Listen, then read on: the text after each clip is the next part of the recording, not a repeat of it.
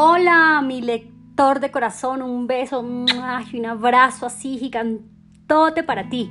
Hoy una tarde lluviosa, fría en la ciudad de Bogotá, como para una lectura así medio romántica, de esas que me gustan tanto.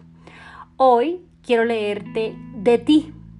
Espero que te guste y bueno, si, si te parece chévere esta historia, me puedes hacer tus comentarios, ya sea en mis redes, a través de mis redes, arroba uno es más que palabras, guion al piso Angélica León, y en Facebook, en mi fanpage, como uno es más que palabras.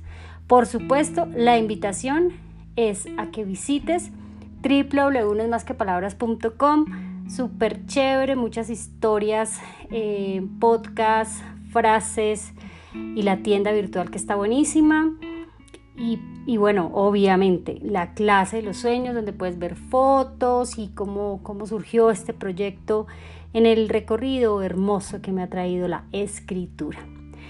Para empezar entonces, sin más preámbulos, con ustedes con muchísimo amor de corazón a corazón, esta escritora te dedica esta historia de ti. Pensé que el tiempo estaba perdido y que la espera no había valido la pena. Sentí que las razones de la despedida eran una mentira. Me costó entender que el amor se fue con la ilusión de otro mañana. ¿A quién quise engañar si dormías en otra cama? La ausencia duele, pero no tanto como las huellas que dejaste. Solo hay algo que alimenta el alma después de un adiós, el regreso.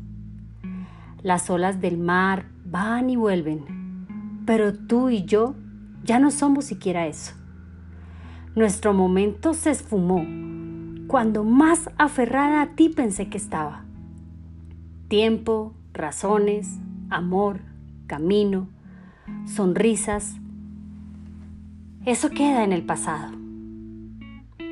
El amanecer lo disfrutarás en otros brazos que logren con lo que no pudimos decidirnos. Recorremos, recorreremos otros horizontes y cada día más lejos el uno del otro. En otra vida, quizás en otros cuerpos, en otro tiempo y bajo otro sol u otra luna. De ti me despido hoy con un todo y como ninguna. ¡Wow! Me encantó esta historia, espero que a ti también. Y nada, seguimos conectados por aquí, por la página, por las redes sociales.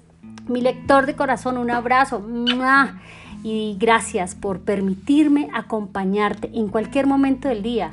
Puedes leer mis historias o escucharme. Recuerda, lo que brota de tu corazón es lo que siembras. Chao, chao.